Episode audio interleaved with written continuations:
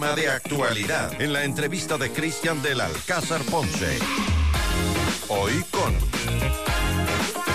Bueno, hoy vamos a hablar de unos temas importantísimos eh, esta semana que se está tratando precisamente en la Asamblea Nacional y tiene que ver con las reformas al Código Integral Penal. Nos acompaña Paulo Cañes, uno de los más eh, reconocidos abogados penalistas en nuestro país. A Paul, gracias por acompañarnos esta mañana, por estar con nosotros aquí en FM Mundo. Buenos días.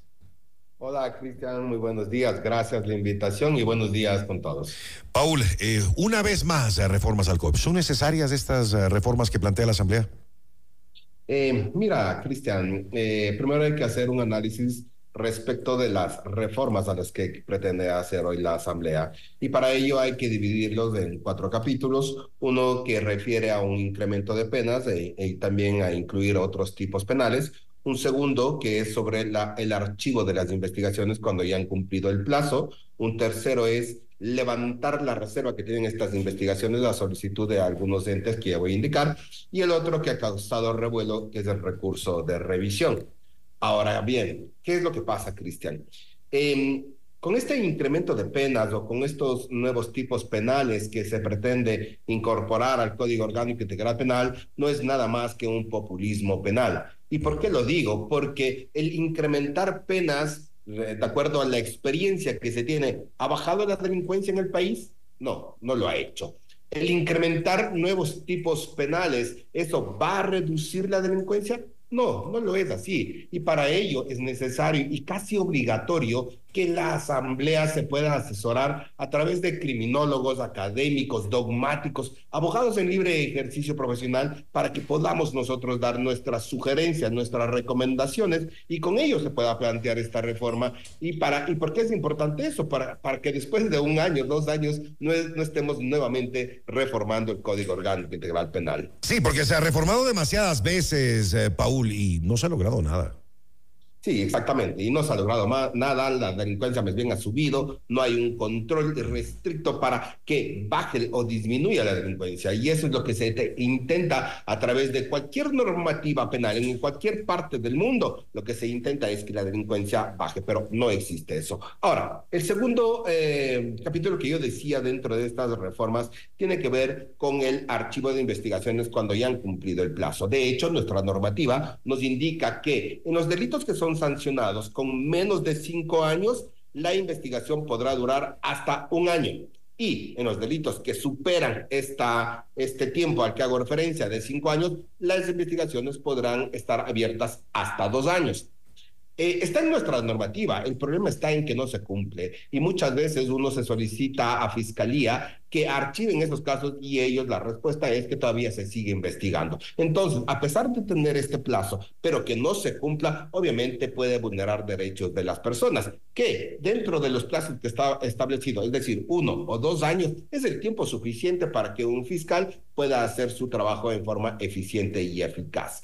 Tomemos en cuenta que del otro lado las personas que están investigadas simplemente están siendo investigadas, no han cometido un ilícito, pero a pesar de ello tienen que contratar su defensa, a pesar de ello tienen que seguir con ese dolor de cabeza de estar siendo investigados. Por eso considero que esta reforma en la cual indica el proyecto que cumplido el uno o los dos años, después de hasta 10 días deberán obligatoriamente los fiscales archivar esa causa. No con ello decir que no se pueda reaperturar o reabrir en el caso de que existieran otros elementos de cargo que determine que en, efecto existe este cometimiento del ilícito o una parte y perdón y o la participación de una persona. Dentro de estas reformas, ¿cuáles encuentra usted como positivas, necesarias y que, y que entren en vigencia lo más pronto posible? Usted como abogado penalista que eh, eh, con, con, su equipo enfrenta casos eh, importantes día a día, semana a semana.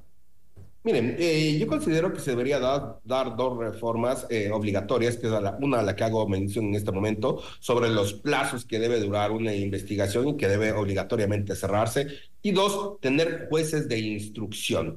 Eh, ¿En qué sentido estos jueces de instrucción donde puedan ir evaluando y equiparando si no se están quebrantando mmm, principios y derechos constitucionales?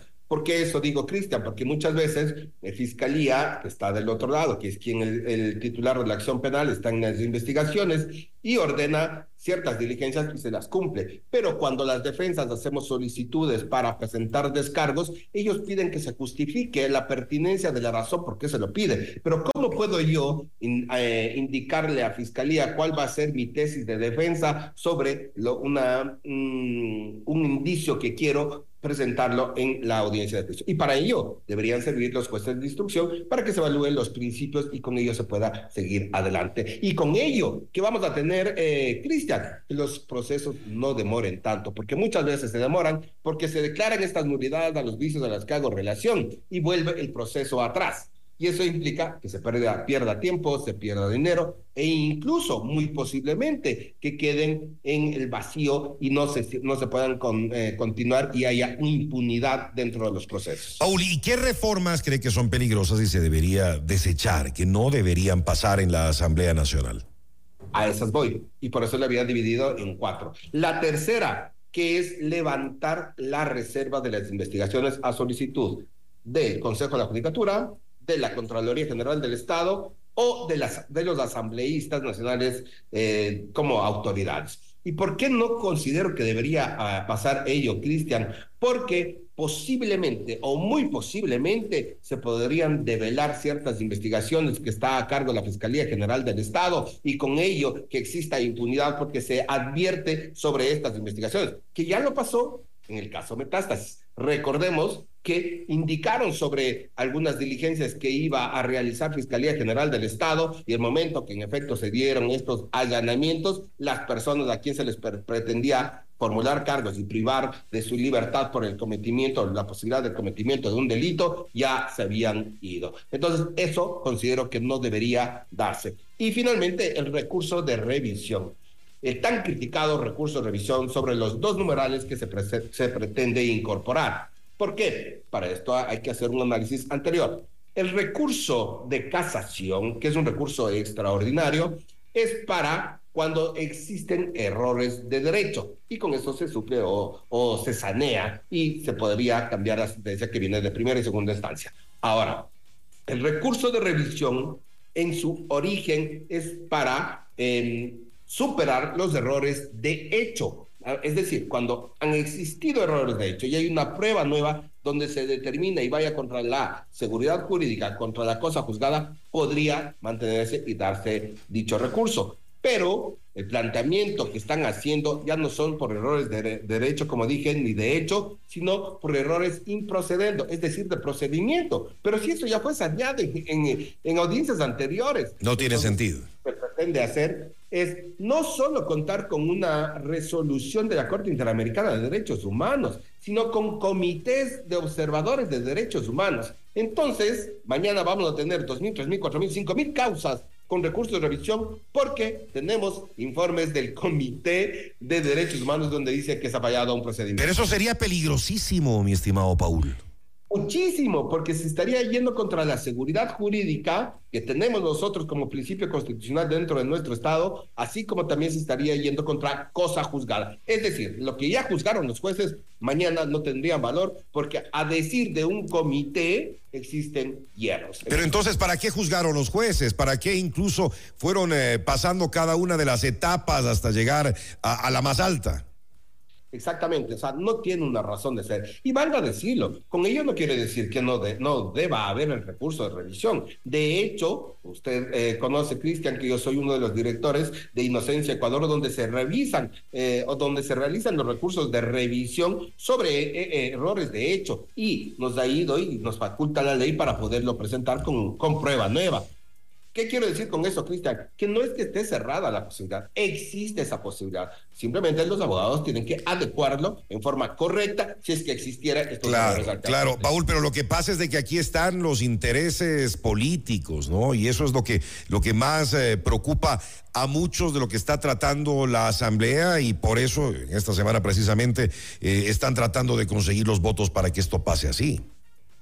Sí, Cristian, de una u otra manera se puede determinar que podrían existir no solo intereses políticos, intereses mediáticos, intereses económicos, pero, Cristian, con el debido respeto, no me corresponde a mí, sino eh, simplemente hacer el análisis de la parte jurídica. Pero sí, es lamentable lo que se podría llegar a pasar en el caso de que se pase este proyecto pretendido por la Asamblea Nacional.